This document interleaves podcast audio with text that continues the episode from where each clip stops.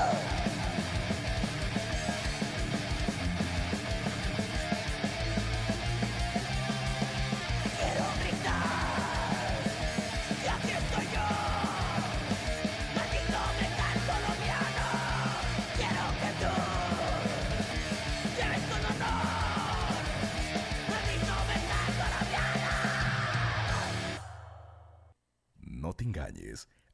Sabes todo acerca de tus bandas de metal colombiano. El metal que quieres escuchar y lo que quieres saber de tus bandas favoritas de metal colombiano. Acompaña a Thrasher de lunes a viernes de 8 a 10 de la noche. En Thrasher Vistas. Solo aquí, por Maldito Metal Colombiano Radio. Muy buenas noches. ¿Cómo vamos todos los peludos y peludas que ya están conectados aquí a Maldito Metal Colombiano? Qué gusto tan brutal poder contar con todas ustedes, con todo el parche, como siempre. Espero todo esté en orden para cada uno de ustedes. Vengan, por acá esto me está sonando como muy bajito. Permítame en un momentito, revisamos. Hola, hola, 1, 2, 3, probando. Hola, hola, un, dos, tres, probando. Listo. Confírmenme por ahí en los comentarios si me escuchan bien a todos los parceros. Ya los veo por aquí saludándome. Está el señor Miguel Ángel Real Valderrama, Willington Chávez, Oscar Tavera, Alejandra Fernández y Raúl Nieto. Ya me están saludando aquí en Facebook. Y ya también está por aquí conectado Sergio Barragán y Jason Jason Silvana Erazo. Saludos, momias de Nariño y Piales. No me pierdo ni por el hijo de putas. Con mi aguardiente Nariño y todo el poder, el bafle. ¡Ja! ¡Qué chimba, parcero!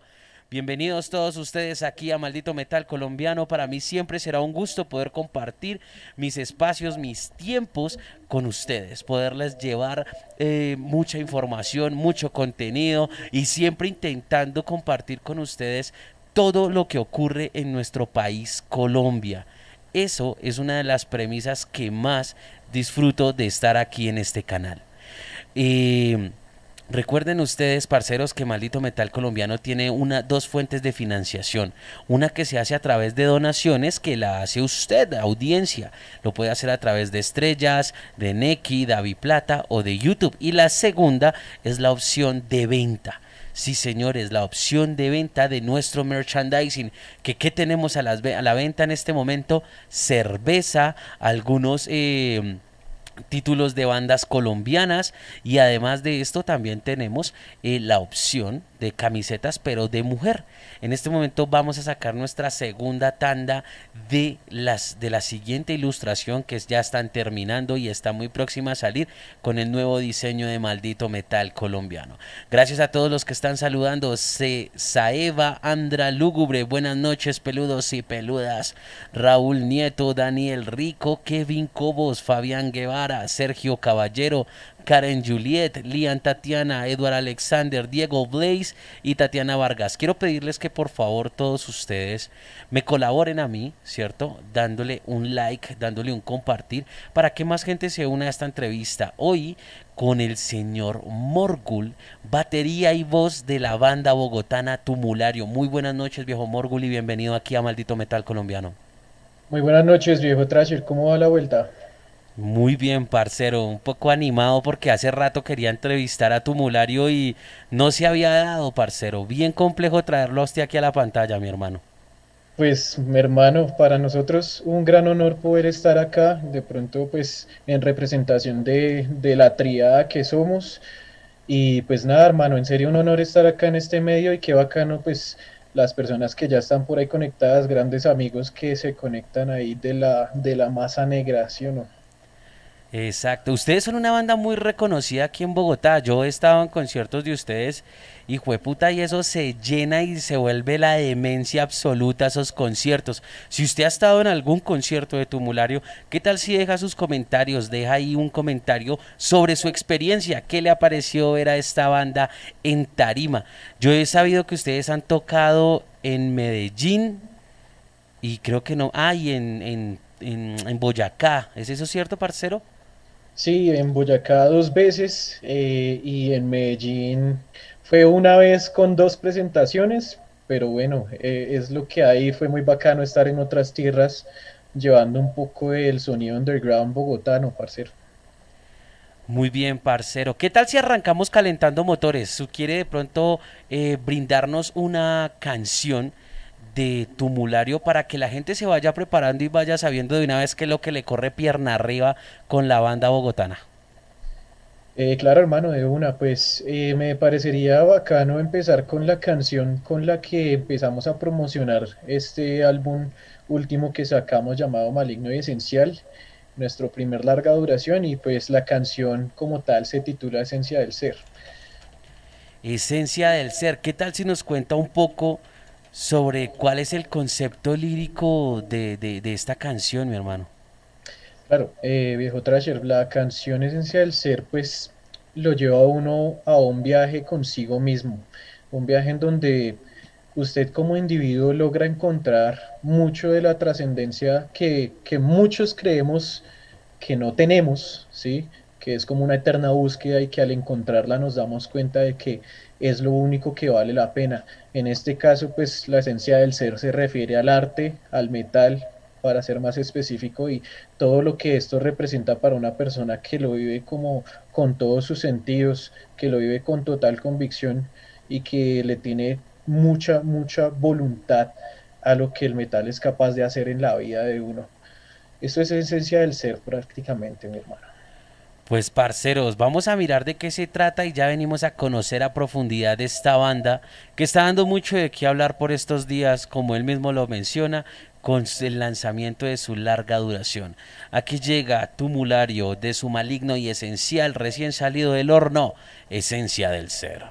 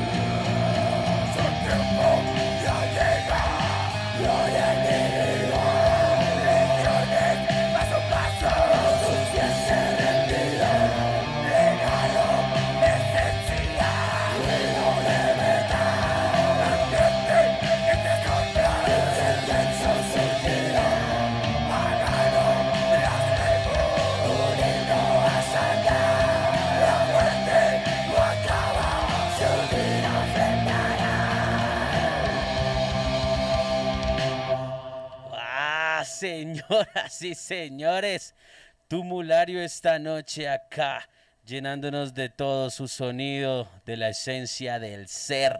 Una canción que de verdad eh, le ha gustado a muchas personas. Yo he escuchado muchos, muchos muy buenos comentarios sobre este nuevo álbum, este álbum que está recién salido, tengo entendido que salió este 2020. ¿Es verdad eso, viejo Morgul?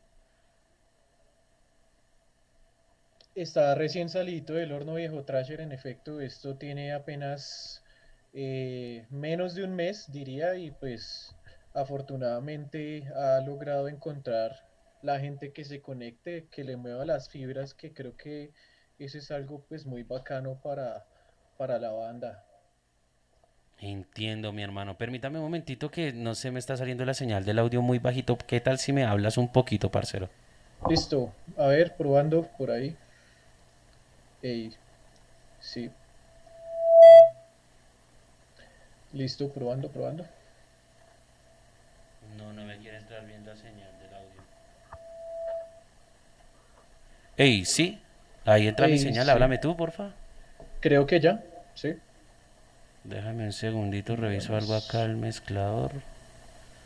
Ahorita estaba sonando chévere y ahora mira, se... A ver, probando por ahí. Esa vaina, parece que ya ahora sí llegó Bueno. ahora demasiado volumen. Pero bueno, chimba.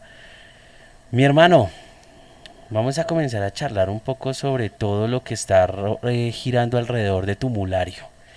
Nosotros conocemos a Tumulario hace ya un tiempo, pero pues quisiera eh, darle un origen a toda esta entrevista y de esta manera poder como eh, interactuar y las personas que de pronto no conocen a Tumulario, ¿cierto? Eh, puedan darse un breve brochazo de quién es la persona que está sentada hoy acá frente al micrófono y, y que qué más bacano que poder interactuar uno con la gente, ¿cierto? Y poderles contar como, hey, miren, esta banda viene de tal lado, hace esto, esto, esto, esto, esto y demás. Pero a veces y a mí me gusta más como irme más hacia el lado personal, hacia el lado de la percepción del individuo, ¿cierto? y no de la banda. La banda muchas veces eh, tiene un punto de partida diferente según el músico que usted entreviste.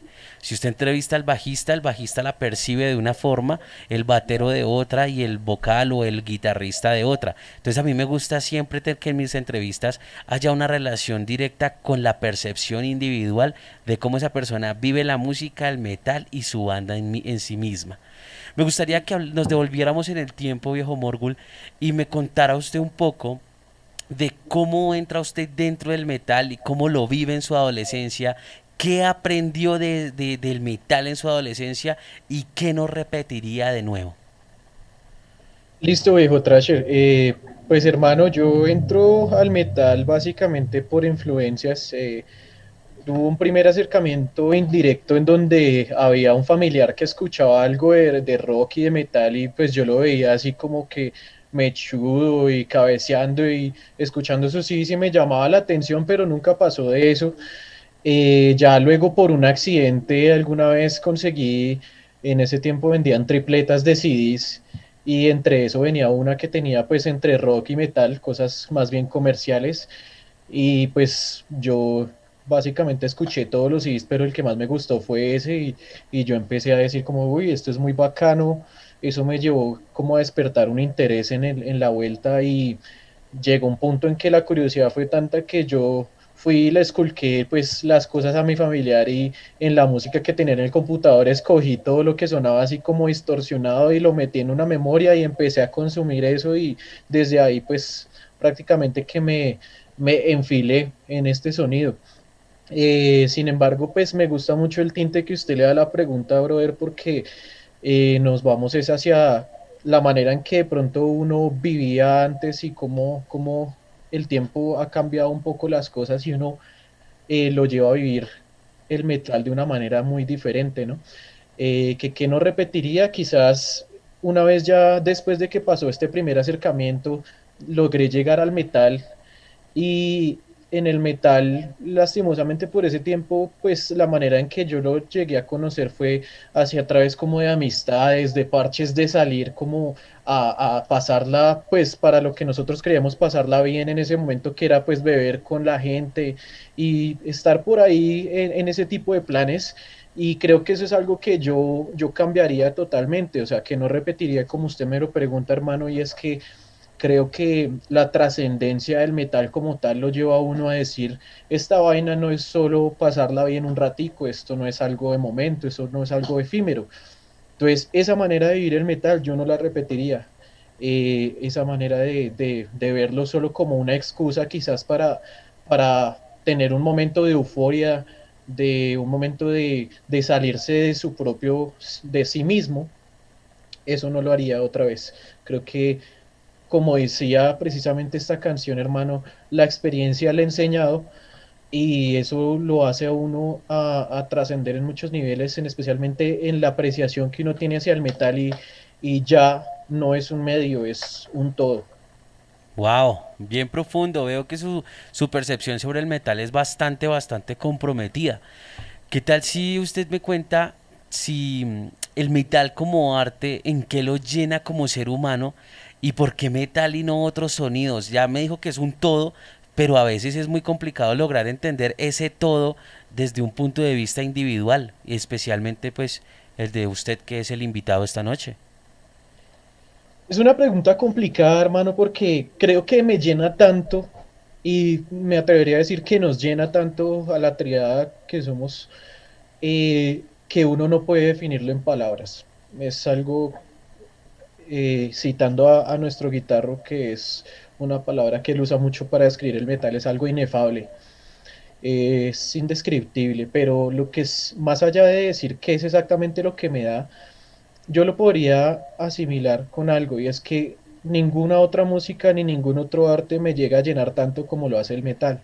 Y además de eso, eh, decir que, hombre, usted creo que muchas veces no, no llega a poder describir esas cosas porque son más de sentir, ¿sí?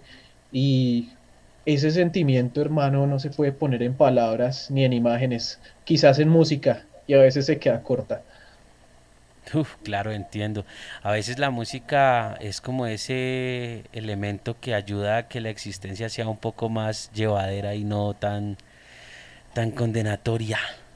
Sí, viejo Trasher, creo que de pronto, si uno lo pudiera resumir, sería el sentido de la vida, hermano. Para mí es el sentido de la vida. Yo, gracias a eso, siento vivir y no sobrevivir. Sí, profundidad absoluta. Usted, hermano, teniendo en cuenta en este momento en el que vivimos bajo unos estándares económicos muy difíciles, ¿cierto? Especialmente para los artistas, ¿usted cree que el metal en algún momento se pueda sustentar a sí mismo, sostenerse a sí mismo? Hombre, sería algo muy bacano que pasara, ¿cierto? Eh, es decir, ¿quién no anhela que, que, por ejemplo, no sé, la industria llegue a tal punto en donde más allá de que se le valore en el, en el sentido monetario, sí se le pueda de alguna manera dar un poco o valorar, ¿sí? Valorar, pero no solo en lo que digo, no solo en lo económico, sino en, el valor estético que se le da, ¿cierto? Sería muy bacano llegar a, esa, ese, como es, digamos, estándar económico en donde se logra hacer eso, pero creo también que parte de la magia de esto es el sacrificio que, que lo lo compone, ¿cierto? Y muchas veces eso lo lleva a otro plano, ¿sí? Si fuera simplemente una música eh, como muchas otras que se van más por el tinte pues popular o de, o de venta o, o de solo buscar sostenimiento, pues creo que hay mucha magia ahí que se pierde, hermano. Sí, eso es complicado, ¿no? A veces es muy difícil ver cómo la prioridad eh, se vuelve diferente. Mire que una vez me puse a analizar una cosa, bro, y me pongo a pensar lo siguiente, ¿será que de pronto una banda que viene con una esencia definida llega en algún momento a tocar el, el esa, esa sobrepasa esa delgada línea de sostenimiento y al ver que de pronto sí se pueden sostener, ¿sí? y sacan un nuevo trabajo y resulta que se vuelve a caer esa línea de sostenimiento y terminan buscando la forma de volverla a levantar porque se adaptaron a ser artistas, pero de pronto no duró. Por ahí hay una frase que dice que llegar al éxito es muy fácil, pero sostenerse en él es casi que imposible. ¿Cierto? Entonces, ¿usted cómo ve esa percepción de, esos, de, de, eso? Si en algún momento de pronto alguna banda o usted de pronto como artista llegase a llegar a ese punto en donde usted dice, oiga, me puedo levantar todas las mañanas a hacer arte, a tocar mi instrumento, a escribir mis letras, ¿cierto? Y de un momento a otro esa parte económica se vuelve a caer. ¿Qué sucedería con usted en ese instante, bro? Hombre, es complicado porque pues yo creo que lo más sincero que uno puede hacer es mantener un norte claro, ¿sí? Y cuando entran estos factores como económicos o como lo que usted hablaba del llamado éxito y demás, pues lamentablemente eso hace que muchas personas pierdan el norte y se dejen contaminar de cosas que en un principio no eran esenciales en su creación. ¿sí? Yo considero que si usted tiene desde un principio, o quizás no desde un principio, pero desde cierto punto un norte claro, con lo que está haciendo con su creación, con lo que está haciendo con su arte, usted, por más que llegue a llegar a esos puntos, nunca va a cambiar esa intencionalidad primordial que es la que lo llevó hasta allá, ¿sí? Si usted la cambia, significa que usted quizás no la tenía tan clara como lo decía, ¿sí? Y se dejó contaminar por cosas que a la, o sea, que en un principio se supone que no tenían trascendencia ni importancia en su concepto.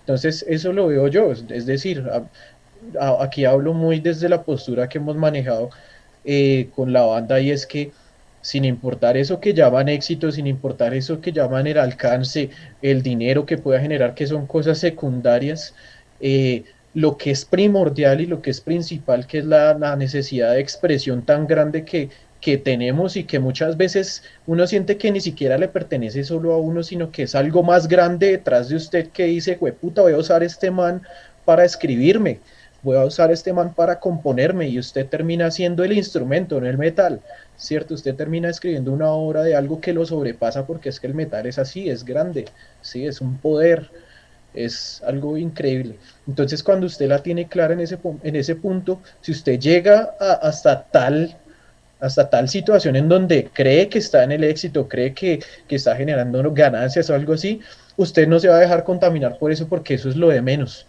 es decir, mi esencia va a estar intacta, nuestra esencia va a estar intacta, la esencia de Tumulario va a estar intacta, en el sentido de que le lleguemos a dos personas que están ahí porque nos ha pasado en eventos que de pronto uno va y toca y dos personas mueven la cabeza, así como puede estar intacta en el momento que en algún, no sé, en algún momento llega un festival eh, de esos al aire libre, local, lo que sea, y hayan miles de personas que probablemente muchos ni conozcan la banda, pero ahí va a estar, porque es que no importa lo que está afuera, lo que importa es de dónde nace y cómo sentimos esto de manera individual.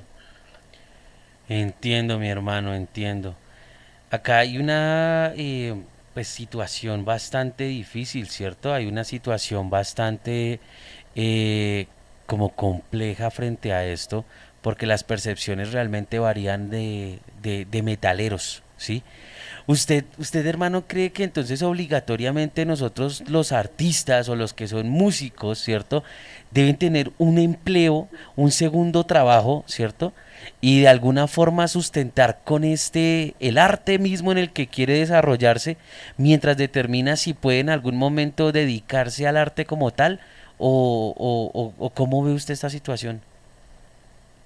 Hermano, esto es complejo porque, listo, voy a, voy a empezar fuera de la música misma, fuera del papel de músico. Yo considero que no debe ser obligación ni siquiera tener un solo empleo. Sí, eso debería ser algo de vocación, algo que en realidad le nazca a la persona. Claramente, ya que estamos hablando de que el metal, como lo decíamos, exige unos sacrificios increíbles, ¿verdad? Y eh, efectivamente exige mucho, mucha inversión de todo, de, de tipo económico, de tipo eh, eh, de tiempo, de espacios, de sacrificios con otras personas, etcétera, ¿sí? Entonces, uno dice, pues, hombre, a veces ese segundo trabajo es prácticamente que necesario porque de lo contrario quizás uno no podría hacer todo lo que tiene pensado con su banda, ¿sí? Debido a lo que usted mismo mencionaba ahorita, que no hay ese, pues, autosostenimiento que, que se, pues, que uno quisiera en una situación ideal, ¿cierto? Pero creo que más allá de eso, hermano, yo veo que parte de la gran magia que ha generado en mí el metal, parte de eso, de que es algo totalmente desinteresado. Es decir, eh, yo no lo veo como algo que en el futuro pueda llegarme a dar de mi existencia porque no lo veo así. Yo lo veo como algo a lo que le doy todo de mí y no me pide nada a cambio, pero sí me da mucho, ¿sí? Y creo que eso es, eso es algo muy especial, hermano, porque como humanos, nuestra naturaleza nos prácticamente que nos dicta a través de la razón que tenemos que dar algo para recibir, ¿cierto? Y en el metal no es así. Entonces, creo que gran parte de la magia es eso, que, que nuestra forma de ver la música, de, de tocar, de sentirla, a partido de que nunca, nunca lo hemos visto como, como algo que se vaya a retribuir, sino al contrario, ha salido de algo muy desinteresado y que, que no por eso se afecta en su esencia primordial de, de permitirle a usted expresarse sin ningún tipo de censura. Entiendo. Pero a veces usted no siente que, que los artistas deberían poder dedicarse al arte únicamente y así podrían desarrollar obras más excelsas y profundas? Yo no creo, viejo Trasher. Yo creo que un artista cuando es un artista, no cuando pretende serlo, sino cuando lo es en realidad, no le importa lo que tiene a su mano para dar a conocer su mensaje, para ni siquiera su mensaje, porque creo yo que el autor a la larga no importa, sino para dejar una obra que se vuelve un legado. Eh, es algo que es tan, ¿cómo decirlo?, tan propio del ser mismo que lo crea, eh, del ser, no de la persona, del ser mismo que lo crea, que se me hace que no, no se ve reducido por ningún tipo de falta de herramientas o algo por el estilo. Y si usted se pone a pensar, viejo Trasher, a mí se me hace mucho esto, no sé cómo lo, lo opine usted o los oyentes, pero creo que una magia muy bacana que tiene el metal, hermano, es que nos ha, nos ha sacado de, de, situaciones muchas veces como incómodas, ¿sí o no? Y nos ha en un principio funcionado para purgarnos de todo eso negativo. Y creo que esas obras, hermano, parten es de eso, de la incomodidad que genera lo circundante, ¿sí? De cómo un pintor se siente, se siente, no sé, eh, cansado de la existencia, se siente con muchos problemas y llega y coge un pincel y dice, puta, voy a pintar y sale una obra increíble, pues hermano, nació por eso, por la incomodidad, ¿sí? Quizás muchas veces si ese mismo pintor hubiera tenido todas las condiciones, eh, dígale usted, económicas, comodidad, eh, facilismo, medios para expresar, no le hubiera salido esa obra. O sea que usted cree que sin problemas el arte pierde la magia y deja de ser una obra tan profunda porque de pronto la felicidad simplemente enrola a la persona en otro viaje o, o sea, el arte prácticamente necesita de algo muy negativo, doloroso o de pronto muy trascendental en la persona para que pueda ser muy, muy profundo, muy impactante? Eh, viejo Trash, pues nunca llego a generalizar, eh, no el arte, no diría el arte porque el arte es muy amplio, ¿sí? Y hay obras que literalmente enfocan la felicidad de alguien, está válido, pero quizás sí ese arte del que usted y yo creo en algún momento nos llegamos a enamorar, sí, que es eso que muchos han llamado arte maldito. Eso no creo que sea muy común que venga de situaciones tan cómodas o tan, tan benevolentes con el, con el autor, compositor, pintor que lo crea o escritor o demás, ¿sí? Me parece que ese tipo de arte con el cual nosotros nos sentimos tan enrolados viene muchas veces de eso, de, de poder sacar el veneno de usted mismo, ¿cierto? De poder dejar de lado todo eso que lo consume muchas veces. Y pues, en efecto, creo que es algo pues respetable, ¿no? Porque si usted se pone a pensar, quizás yo me voy a escuchar una obra pues que esté en una escala así mayor o que en su portada sea colorida y todo felicidad y yo no me conecto de esa manera porque mi manera de ver al arte se ha formado en base a las circunstancias que yo tuve que vivir, ¿sí? Y que a la larga creo que son lo que le impregnan mucho de la identidad a esa obra que usted construye en conjunto con otras personas. Comprendo, comprendo, comprendo. Si hablamos de la música, y de pronto devolviéndonos un poco más a, la, situación en donde uno aquí en Colombia como artista tiene que dedicarse a generar un sustento para que el arte se pueda realizar y se pueda mejorar en el camino. ¿Cómo, ve usted la, la profundización académica en la música que muchas veces no se logra por estar cumpliendo con otro empleo, ¿cierto? Que está alejado del arte que desarrolla en simultáneo. Hombre, complicado. De nuevo voy a separar las cosas en el sentido de hablar de, pues, de la música en general y el metal, porque yo creo que, que, por música pasa y se va muy lejos, ¿sí o no? Por lo menos desde mi punto de vista. Entonces, eh, con la música en general, pues hermano, es una, a veces una necesidad que muchos, muchos músicos tienen en efecto, que es como llegar a profundizar porque de pronto su intención es lograr algo complejo en sus composiciones. Es respetable, ¿sí? Eh, pero pues eso es algo como que está intrínseco y depende mucho de, del tipo de música que esta persona quiera tocar, ¿verdad? Es decir, eh, no podemos pedirle que alguien, no sé, que sea un arpista, instrumentista, eh, tenga la misma profundidad que de pronto una música que sea un poco más, más sencilla en el sentido musical como un vallenato, ¿cierto? En ese sentido es muy, o sea, como que varía. Y pues ahora uno si se entra al metal, pues hermano, creo que ahí sí como que se va para otro lado la cuestión. Profundidad académica, quizás muchas personas la necesitan para lograr lo que quieren, eh, se me ocurren de pronto ciertos géneros en especial como el progresivo que pues en parte lo que lo define es eso, la, profundidad teórica, la interpretación pues muy pomposa y todo esto, pero pues base en lo que ellos, eh, o sea, es, está basado en lo que ellos quieren con su intención, ¿sí?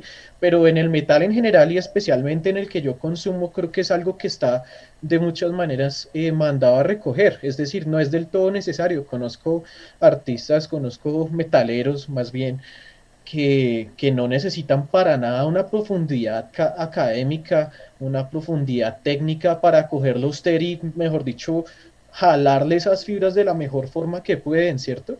Es algo como que no es del todo necesario y se me hace pues respetable, más de pronto no comparto esa necesidad que muchos sienten de llegar a tales términos de profundidad, ¿cierto? Me parece que hay diferentes tipos de profundidad que pueden llegar a ser más importantes, viejo Trasher, eh, por lo menos desde, desde mi punto de consumidor, desde mi punto de, público, porque ante todo no solo somos una banda, somos metaleros que vivimos ahí el día a día en el público con, con otras agrupaciones.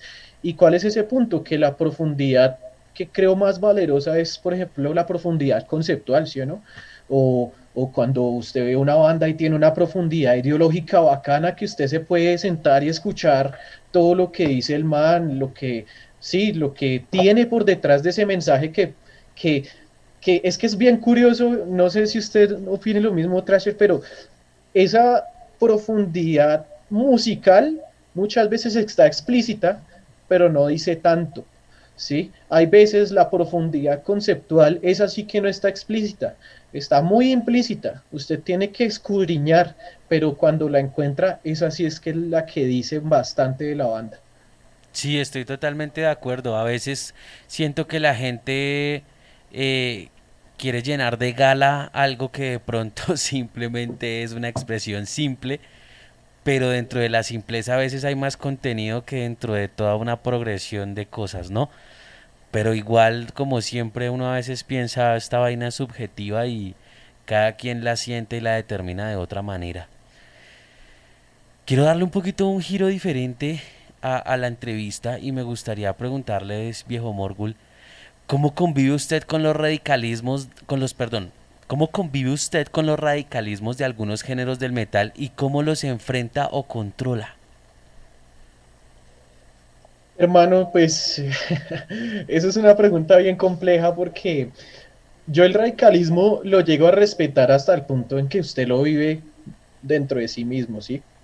Pero pasa que eso no es algo común. Casi siempre cuando se vive el radicalismo se pretende pisotear a quien no es esa propia persona, ¿cierto? Pasar por encima de las convicciones del otro y demás. Yo creo que ese punto es algo totalmente nocivo, negativo, no solo para, para la escena misma, para, para los que están como ahí envueltos en eso, sino para la misma persona que siente ese tipo de odios que a la final no lo llevan a nada, ¿sí o no? No, no lo llevan a nada. Yo creo que en muchos puntos puedo ser algo, alguien radical y, las personas que, que, conozco o las personas de la banda también tienen su, su, manera radical de ver las cosas en algunos puntos, pero no por eso vamos a ir a, a pues a tratar de convencer a todo el mundo que piense como nosotros ni por el estilo, no, al contrario, o sea, en esa forma de ver respeto muchas, muchas cosas, más no las comparto, ¿cierto? Y eso me parece algo primordial. Ya como lo veo desde afuera, pues cuando usted se encuentra un radical y quiere entrar a rayar con usted, sencillo, eso es no darle importancia, hermano, porque a la final lo que yo decía hace un momento, que se está jodiendo la existencia, el que se está dañando el caminado, el que se está pudriendo la mente es esa persona y a mí no tiene por qué eh, como persona aparte, ajena, importarme, ni tampoco tengo por qué dejarme influenciar de algo que es externo a, lo realmente trascendental que es el ser mismo y lo que es lo que uno concibe como el ser mismo que uno es. Qué complejo eso a veces, ¿no? Eso a veces se vuelve muy desgastante porque casi siempre los más canzones son los más bullosos y parece que la bulla a veces fuera más grande. Y a veces eso lo invade a uno tanto que uno termina desviándose del objetivo inicial que es simplemente sacar de su, de su propia percepción de vida algo a través de un instrumento y ejecutarlo y grabarlo y volverlo una realidad eh, sonora.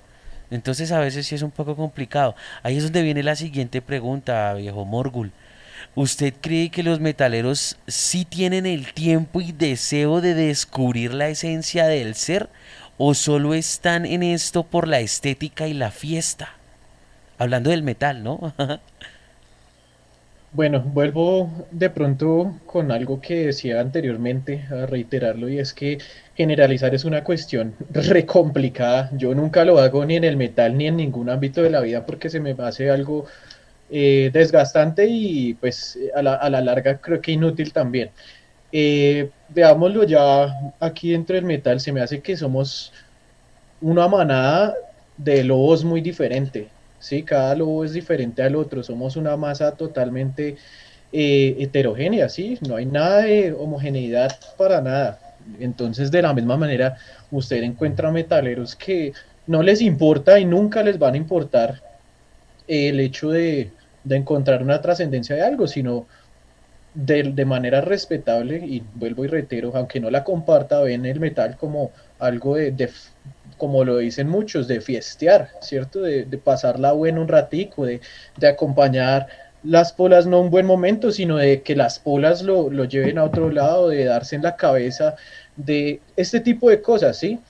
Pues allá ellos, ¿cierto? En su individualidad. Yo no lo veo así, yo, yo, pues, así como otras personas que conozco dentro del metal, sí buscan esa trascendencia, pero nunca van a ser todos. Y el hecho de que escuchemos una música en común, de que la sintamos de forma diferente, eh, no significa que eso nos define. Creo que como individuos somos unos mundos totalmente aparte, unos universos diferentes. Y, no solo dentro, usted también ve afuera del metal a veces, parce, y de pronto se encuentra con personas que, póngale usted, un salsero, ¿cierto? Y hay salseros que se quieren embriagar escuchando sus vinilos y sus cassettes de salsa, porque los hay, los he visto y normal, así lo viven, ¿cierto? Pero hay otros salseros que, más allá de la música que escuchan, sí tratan de ver un norte en su vida y de buscar una, una trascendencia en ella. Entonces no tiene nada que ver con la música y aun si lo fuera dentro de la música hay tantas formas diferentes de verla dentro del metal mismo que, que uno no puede llegar a generalizar. Los hay de todos, ya ellos verán si, si se quedan en la farra o si le dan el respeto que creo yo este padre se merece. Entiendo, viejo Morgul. Viejo Morgul, ¿qué tal si pasamos a escucharnos una canción? Ya son las 8 y 51. ¿Cómo pasa el tiempo de rápido, hermano? Sí, señor. ¿Qué canción quiere ser la siguiente que, que pongamos acá en la entrevista? Bueno, listo. Me gustaría pasar a, a. Este es un tema, pues, para darle un giro diferente. Se compuso en inglés. Eh, me, gustaría antes de eso darle un gran saludo a, a, Tarmina Stier, nuestro guitarrista hermano que está de natalicio y pues es rarísimo que preciso en la entrevista esté cumpliendo años hermano, pero una gran felicitación. Y sí, sería escuchar Succubus, por supuesto. Y bueno, este, este título de esta canción me abre la mente, me pone la mente a trabajar. ¿De qué habla en este momento? Porque pues está en inglés y, y, pues de pronto en el momento no la puedo traducir, a pesar de que aquí tengo mi propia, mi copia de, de, de Tumulario, que por cierto ahorita se las voy a enseñar para que la miren y excelente disco. ¿Qué tal si me cuenta un poco sobre una anécdota del por qué nace esta lírica, sí? Y cuál es el concepto lírico que trae para, para, para las personas que escuchen esta canción. Listo, hijo Trasher. Bueno, Succubus, eh, creo que como casi todas las letras nace porque se tiene que escribir. Es la necesidad de, puta, tengo que escribir ahorita, algo me está diciendo que escriba, voy a escribir. Y eh, así tal cual. ¿Que, ¿De qué trata? Succubus es un, un viaje bien interesante porque es una persona que primero se enfrenta a algo a lo que teme, ¿sí? En este caso es, es como tal el líbido encarnado en una demonia, ¿cierto? ¿Y qué pasa?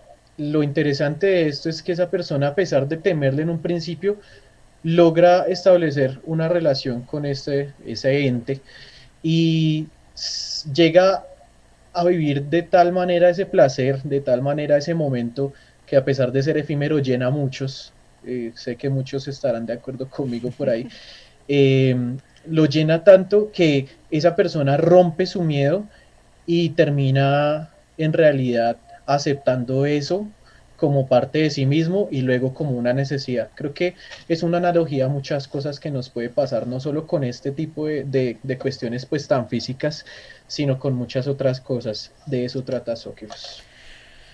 Pues, metaleros, aquí llega Sucubus. Sucubus a maldito metal colombiano. Tumulario esta noche en entrevista.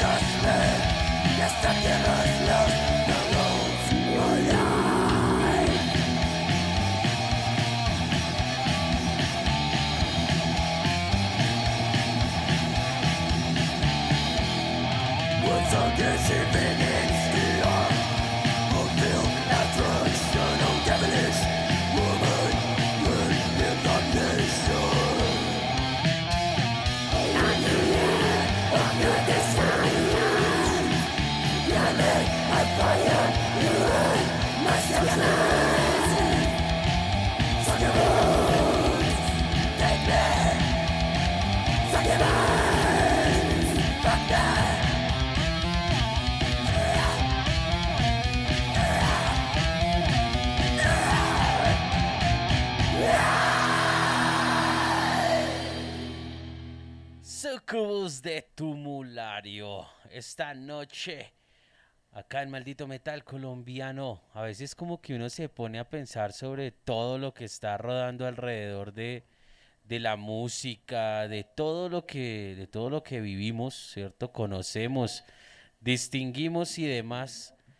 Y, y cada, siempre lo he dicho yo que cada banda es un viaje totalmente distinto. Siempre lo he percibido de esa manera. Siempre he visto que, que algunas veces las cosas parecieran tener vida propia. Miren que esta vaina como que el volumen se me está bajando. Yo no sé qué le está pasando a esta vaina, carajo. Hoy le dio por chimbearme la vida. Pero no, no, no, ya espérenme, le subimos un poquitico. Hola, hola, 1, 2, 3. Hola, hola, 1, 2, 3. ¿Me confirman por allá en los comentarios si me escuchan bien, por favor? Y continuamos con la entrevista con el señor Morgul, batería y voz de la banda Tumulario, donde, donde hay varios, hay, bueno, son tres integrantes. Y me gustaría que de pronto usted le contara a la gente un poco sobre, sobre sus integrantes. Listo, mi hermano, claro. Eh, pues Tumulario, como bien lo dice usted, es una triada, un power trio. Desde un principio lo fue y creo que se mantendrá así por mucho tiempo. Eh, yo creo que por siempre. Esa es la esencia. Em, la componemos ahora él en los bajos y en los coros. Em, el señor Tarminastir en las guitarras y en los coros también. Y pues acá su servidor Morgul en la batería y la voz. Ahorita ustedes están lanzando un nuevo disco, eh, Maligno y Esencial. Viene con muchísimo contenido. De hecho, el fondo que tengo aquí atrás es la portada de ese disco. Si se las Quedó muestro en cámara. Señor. Quedó muy bacano. Sí, gracias a usted por compartirme la imagen. Miren acá, tengo las postales, ¿cierto? Que vienen en la edición Die Hard. Me corrige si, si me equivoco, bro. Así es, sí. Edición Die Hard. Viene con Slipcase, miren. No, es que se me pierde por el fondo. Ay, ay, ay, mire, si la ven, si la ven, si la ven. Y obviamente el CD, que no sé dónde carajos lo dejé. Ahorita lo Sí. Ah, acá ya lo tengo, acá ya lo tengo. Sí, esa edición también viene con un póster por acá, ya les muestro cómo se ve, aunque se va a ver un poco oscuro por la luz, pero viene con este póster y viene con un botón bien bacancito también con la, la nueva T, que ese es el símbolo de este álbum, por acá está, viene así embolsadito. Por los que de pronto estén interesados en adquirirlo, lo pueden hacer con nosotros directamente. Envíos a toda parte de- del planeta, parceros.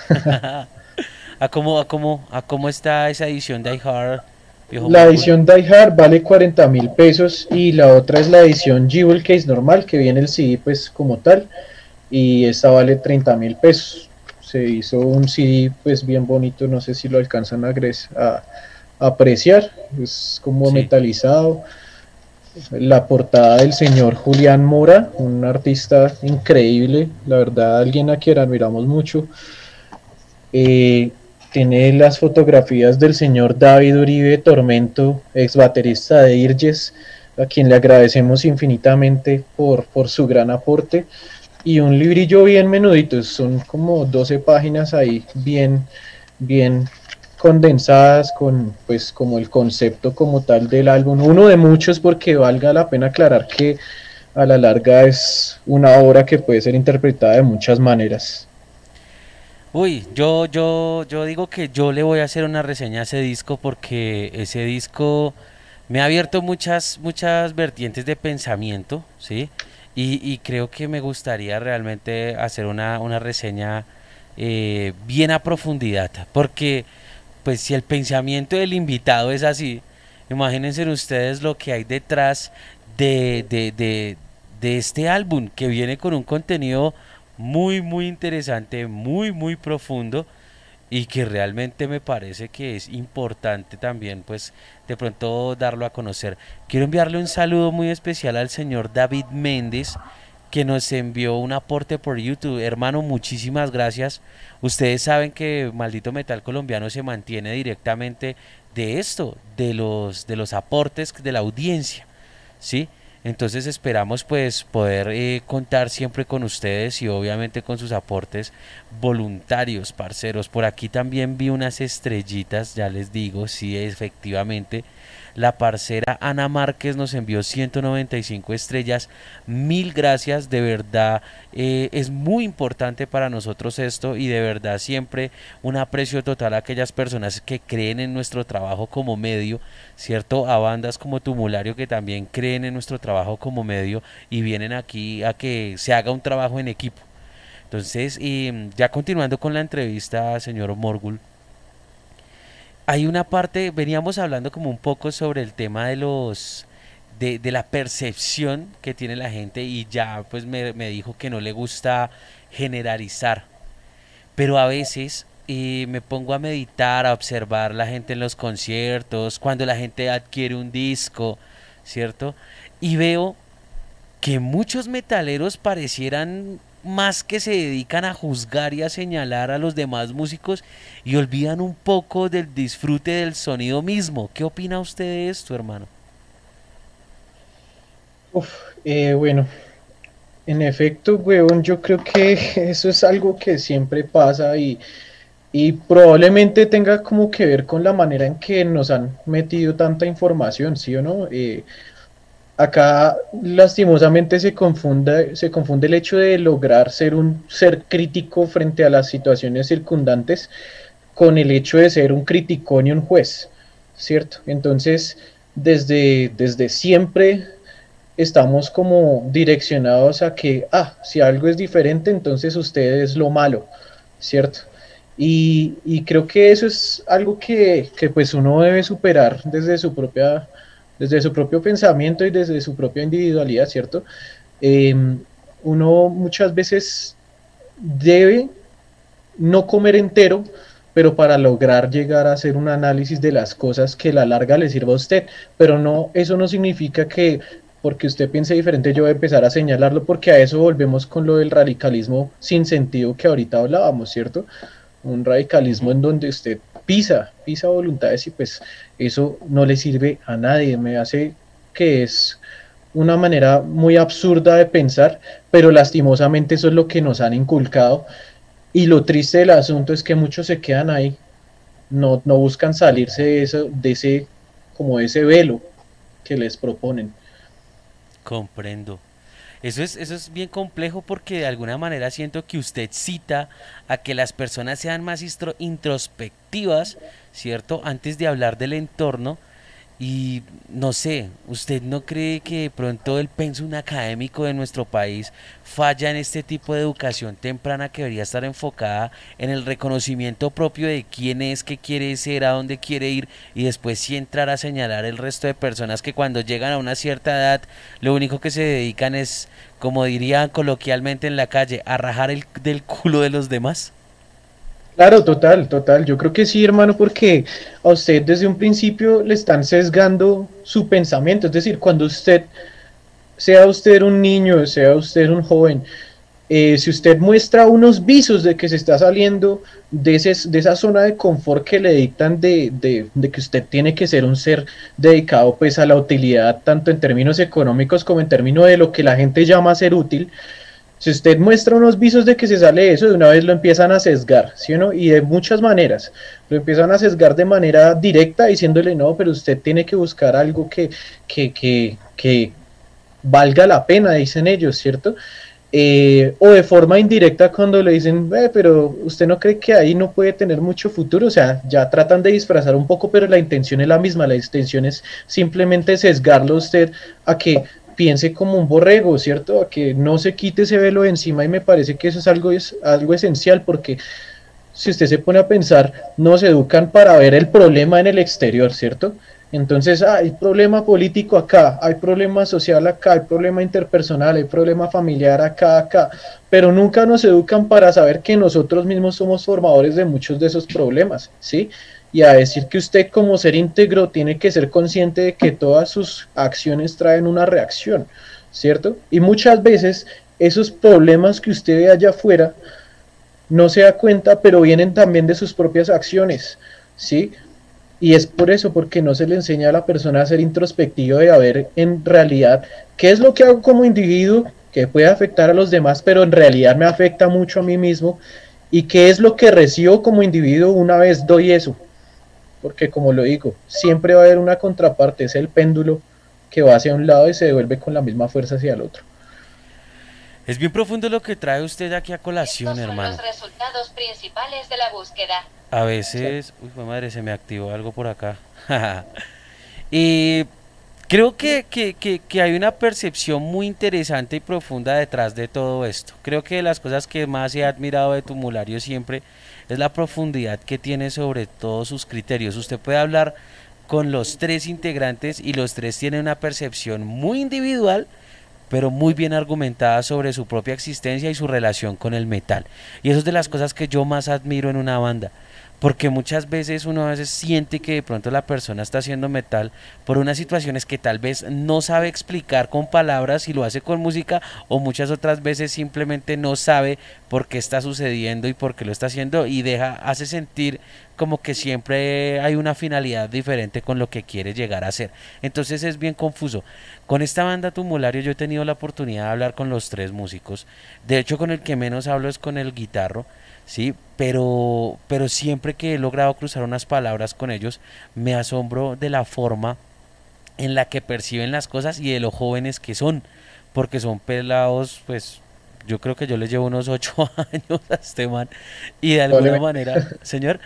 Probablemente, probablemente. Entonces, eso para mí es muy bacano ver que hay muchas personas jóvenes que vienen con los pies en la tierra, que vienen con seguridad y que sabe que está ocurriendo también, viejo Morgul, que mucha gente ya no le está perdiendo el miedo, ¿cierto? A ser totalmente, eh, a ser totalmente independiente y dedicado a sus sueños. Como que ya se está perdiendo esa, esa, esa dependencia, ¿sí? Porque como usted lo decía ahorita, muchas veces los papás son los que le dicen a uno, usted tiene que dedicarse a trabajar, usted tiene que llegar a X y Y cosa, y, y si uno dedicaba, decidía dedicarse al arte, pues inmediatamente mal, de qué va a vivir, de qué va tal, de qué va tal. Y hoy en día hay tantas personas que cogen y dicen, no, pero es que yo no necesito nada de lo que usted, de lo que usted en algún momento vio como meta. Yo quiero es expresarme, quiero ser lo que en el momento desee ser. Y ya el camino como que lo irá labrando, ¿verdad? Total, totalmente de acuerdo. Y, eso creo que es una de las cosas bien, bien complicadas que, que, digamos, muchas personas se dejan es como contaminar de, de lo que dice la gente, ¿sí? Y pues claramente usted puede a veces hacer cosas que salen al público, por, por poner un ejemplo, la banda, si usted puede poner algo en su banda y si usted lo sintió así, así debe ser, hermano, ¿sí? Así como si otra banda Y hizo algo que a usted no le gusta en su banda X, pues de malas porque esa es la banda Y y así tuvo que salir, ¿sí? Así es como deben ser las cosas. Pero entra la gente con, con quizás lo que usted decía ahorita, que es la cuestión de juzgar, ¿sí? De que si no entiendo, simplemente tampoco comparto y además de eso juzgo. Y lo que, lo que hago es pretender, pretender eh, encaminar algo que me es totalmente ajeno hacia mi propio beneficio y eso es un ego totalmente irrisorio, totalmente perjudicial para todo. Mi hermano, le voy a dar un giro a la entrevista, ya casi vamos terminando. Son las nueve y cuarto de la noche. Recuerden que ahorita llega Mexley a hacer antorcha funesta y hoy vamos a tener una experiencia paranormal porque, pues, mejor dicho, ahorita cuando llegue ella les vamos a contar bien cómo está la situación, si se puede hacer lo, lo, que, lo que tenemos en mente o si podemos mirar cómo interactuamos con lo que está ocurriendo donde ya va a estar, ¿vale? Entonces los invito ahorita a las 10 de la noche a Antorcha Funesta. Voy a darle un poquitico, un giro a, a, la entrevista y voy a ir un poco al concepto lírico de la banda y pues Tumulario viene de unos orígenes literarios y me inventé esta pregunta a ver qué, qué de pronto puedo obtener de su respuesta. ¿Por qué cree que los autores literarios como Tolkien y Lovecraft influencian tanto al metal de todos los géneros y ahora muchos géneros del metal se molestan cuando se habla de metal cristiano basado también en una historia fantástica como la Biblia. Muy buena. Pues bueno, creo que yo vamos a partirlo en dos. Eh, la parte de la influencia literaria y la parte de, de nuestros queridos de nuestro querido objetivo. Eh, por un lado, hablando de la influencia, hermano, yo creo que hay varias razones por las cuales esto pasa. Eh, de manera muy personal, creo que la más importante de ellas es que yo y creo que todos en la banda admiramos de manera excepcional el trabajo de estos autores porque tienen algo que humanamente es increíble, que es la capacidad subcreadora, ¿sí? La capacidad de generar un mundo de explicar basados en ellos mismos y en su propia mitología ese mundo. Y, es que es de, tal nivel, hermano, que usted llega a ver, lee un libro, ¿cierto? Y, de pronto se encuentra con, no sé, una criatura que no entiende o, o, algo así, dice esto de dónde salió, ¿sí? Pues hermano, el man, el autor, la obra misma le tiene su explicación en otro libro usted solo tiene que buscarla bien, ¿sí? Pero ahí está todo, todo tiene una cohesión, todo tiene una coherencia y ante todo, todo tiene un fin noble. Voy a dejar eso ahí como en el aire porque ahorita voy a retomar eso. Permítame, yo lo apunto, es que a mí me toca a veces tomar nota porque si no se me van las cosas. Pero bueno, eh, una segunda cosa por la cual esto sucede, especialmente en el metal, me parece, es el hecho de que no sé si a muchos de ustedes, pero a mí por lo menos algo que me atrapó del metal es el mal, la fascinación por el mal. Para mí es muy interesante ver cómo esto funciona, cómo, cómo se desarrolla en, estos, en estas subcreaciones. Quizás no tanto en la manera real, porque acá ya uno se puede ver afectado seriamente, claro, ¿cierto? Pero, pero ver eso es algo muy llamativo para mí y siempre me he sentido muy, muy identificado con eso y además muy, muy llamado a entenderlo. Y la manera en que estos autores, por poner esos ejemplos o otros, diga usted eh, Poe, diga usted Bukowski, etcétera, como ellos relacionan el mal en sus obras es algo muy llamativo y que se adecua a la perfección a esa intención transgresora de incomodar que el metal tuvo, tiene y tendrá. Se me hace que esas dos razones son de mucho peso para ello.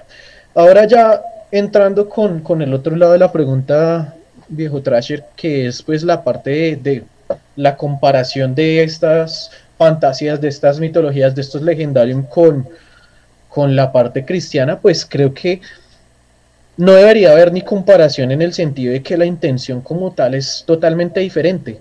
y ahí cojo lo que dejé en el aire por acá, el fin noble del que hablé, ¿sí? El fin de esas obras es algo artístico, totalmente, ¿sí? Algo, como lo hablaba yo ahorita, muy, muy, ¿cómo se? desinteresado, ¿sí? Muy desinteresado en muchos sentidos, ¿sí? Mientras que póngase usted a analizar cuál es el fin primordial de estas obras eh, que son o sea, que lo que quieren es ser consideradas canónicas con la única intención de generar una dominación sobre usted, ¿cierto? Una dominación en donde prima el interés de una comunidad, de un gremio pequeño que llámelo fundadores de la iglesia, llámelo eh, jesuitas, llámelo judíos, llámelo islamitas, llámelo lo que sea, ¿cierto? Pero lo que quieren es a través de esa obra, porque eso para mí está muy lejos de ser una obra, lo que quieren es justificar o fundamentar de manera vacía eh, sus pensamientos y sus ideologías, con el único propósito de que usted caiga en sus redes y se vaya para allá. Entonces, vuelvo y cojo lo que dejé en el aire. ¿Dónde está el fin noble ahí? Por eso creo que no hay comparación en eso y por eso creo totalmente respetable el hecho de pensar que eso no debería tener cabida en, algo que por definición y por esencia misma siempre ha sido más bien transgresor, no cuestión de, organización y de piensen como yo ni nada, eso también es libertad, así muchos lo vean al contrario. Entonces no, no debería tener cabida ni tampoco comparación con magnas obras como las que usted escribe. no, sí es importante dejarlo claro porque a veces hay muchas personas que entran a confundir muchas situaciones, ¿cierto? Y especialmente cuando entra la religión dentro del metal, que creo que es una de las cosas más absurdas que he visto yo, porque el metal siempre apareció como una contracultura a todo lo establecido y no hay nada más establecido en la humanidad que la misma religión, ¿cierto? Entonces yo siempre he visto esa parte, pero, pero quería hacer una comparación en donde estos arte, en donde estos escritores, y pues obviamente hay muchísimo más, que generan un universo de cosas, y a veces estos escritores terminan siendo más claro, más sentidos y más aterrizados que la Biblia misma. Por eso pues tuve como la oportunidad ahí de, de hacer esa pequeña cuñita y conocer una percepción. Vea, no es una Biblia, es Tolkien, papá. Eso ya parece una enciclopedia. Así es, parcero. Entonces sí quería como, como conocer eso y además porque quería citar esto, pues el nombre de esta banda es Tumulario. Esa vaina viene de un escritor que como él los acaba de mostrar, influencia bastante eh, toda la parte, pues desde su nombre y alguna de las, de las de los conceptos líricos de sus, de sus canciones. Voy a cerrar la entrevista con esta pregunta, señor Morgul. Los ideales caducan. Muchas personas mueren en el intento de un ideal, desaparecen, se desvían y demás. ¿No cree usted que la intención primaria del metal nunca fue lograr algo en el ser, sino llevarlo al hedonismo absoluto? Probablemente así sea, viejo Trasher, pero creo que es que la intención como tal no viene digamos, definida por el metal como una música, porque eso sería algo muy facilista eh, en el sentido de coger a todo el mundo y meterlos como en una, en una sola canasta y decir todos pensamos bajo esto, ¿sí? Y si se da cuenta, creo que algo que es natural de la persona, del humano, y especialmente del humano que busca trascender, eh, es el hecho de que se da cuenta que muchas cosas de su pasado no lo llevaban a nada, ¿sí? Y busca de pronto ese, ese, ese norte claro, ¿sí? Ese norte claro, llámele usted el sentido de la vida, llámele usted trascendencia, llámele usted la luz, la misma oscuridad, para muchos es ese norte. Eh, pero es algo que tiene que ver con su propia convicción, ¿sí? Efectivamente, usted puede usar en algún momento el metal para entrar en ello, o puede que nunca ni siquiera conozca el metal, pero aún así esté en ello, ¿sí? Pero no importa con qué, con qué punto o con qué propósito nació el metal en un punto del pasado, porque a la larga ha tenido personas diferentes que ponen sus ideas allí, ponen su, su mente, ponen su ser, ponen todo lo que los compone allí y de alguna manera configuran el metal en base a su convicción, ¿sí?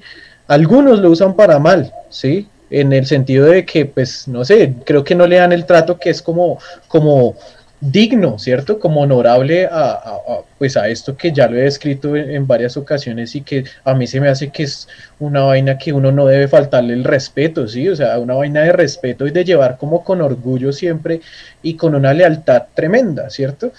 Eh, pero asimismo hay otros que, por más de que listo, en el pasado fue hedonismo y era la farra y quizás o era solo ser contestatario o, creerse mal o estas cosas, eso ha mutado.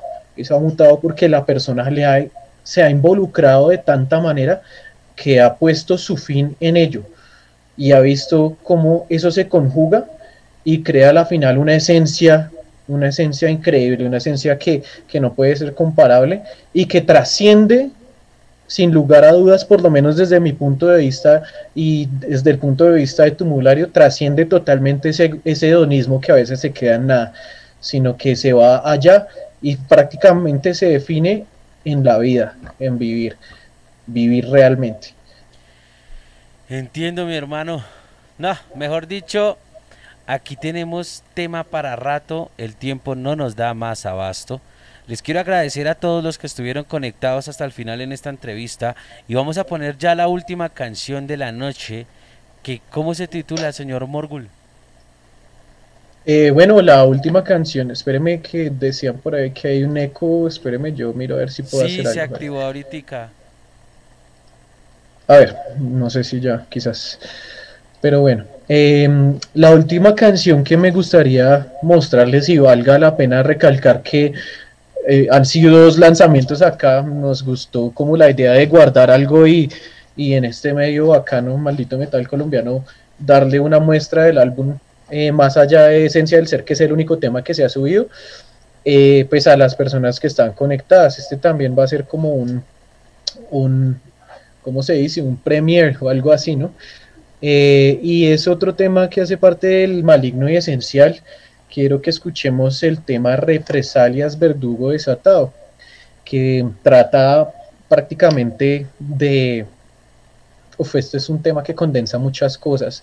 Es un tema que condensa una guerra exteriorizada, una guerra contra alguien que alguna vez fue victimario contra la persona que narra, que le hizo daño y que esta persona cree que a través de la venganza puede conseguir bastante.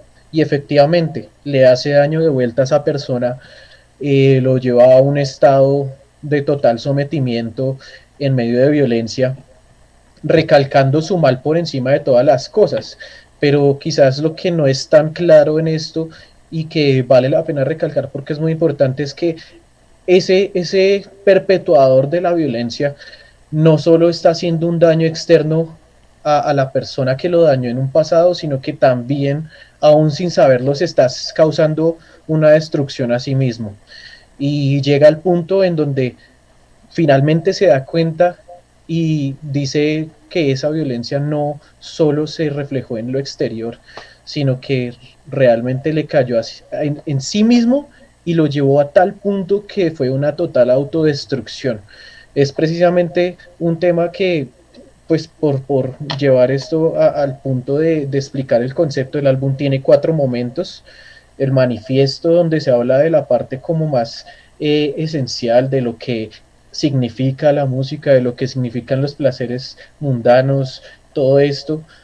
Otro que es el repudio en donde se lleva al, al, escucha como una parte de odio hacia lo exterior, en donde se sale ya del placer de sí mismo y dice, uy, afuera hay tantas cosas que, que, son una mierda, ¿cierto? Y le da asco, le da repulsión todo esto. Un tercer eh, momento que se llama la, la malignidad, en donde esta persona y muchas otras justifican por ese asco que sienten a lo exterior todo, todo el mal que puedan causar. ¿Sí? Sea esto un mal moral como el que nos han vendido, o sea este un mal natural como la simple razón que la compone, ¿cierto?